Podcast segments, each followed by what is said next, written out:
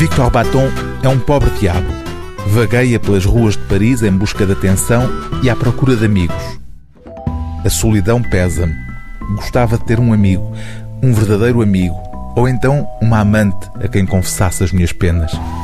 O protagonista e narrador deste romance com quase um século, intitulado Os Meus Amigos, é uma figura patética, no sentido etimológico da palavra, uma figura que convoca no leitor sentimentos de piedade e de vergonha alheia.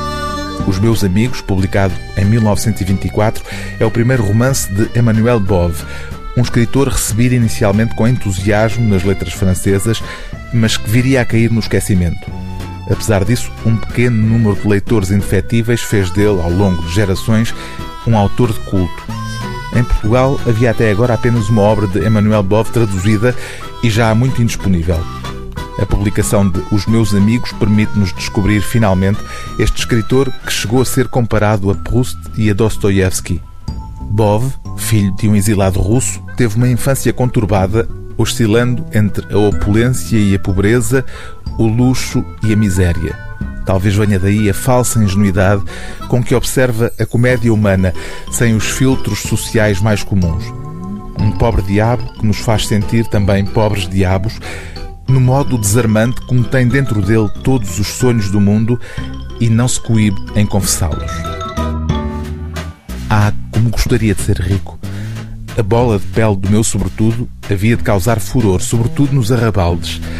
Traria o casaco aberto. Uma cadeia de ouro atravessar-me-ia ao colete. Uma cadeia de prata ligaria a minha bolsa aos suspensórios. Andaria com a carteira no bolso de trás, como os americanos. Um relógio de pulso obrigar-me-ia a fazer um gesto elegante para ver as horas. Enfiaria as mãos nos bolsos do casaco com os polegares de fora e não, como os novos ricos, nas cavas do colete. Teria uma amante, uma atriz. Iríamos, ela e eu, tomar o aperitivo à esplanada do maior café de Paris. Jantaríamos num restaurante com toalhas e flores de caulos desiguais.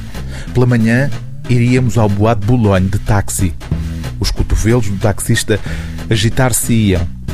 Através dos vidros das janelas a abanar, distinguiríamos pessoas paradas e outras que pareceriam andar devagar.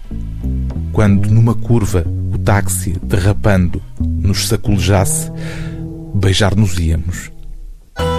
Livro do dia TSF é Os Meus Amigos, seguido de Mais um Amigo, de Emmanuel Bove, tradução de Manuel Rezende, edição Cotovia.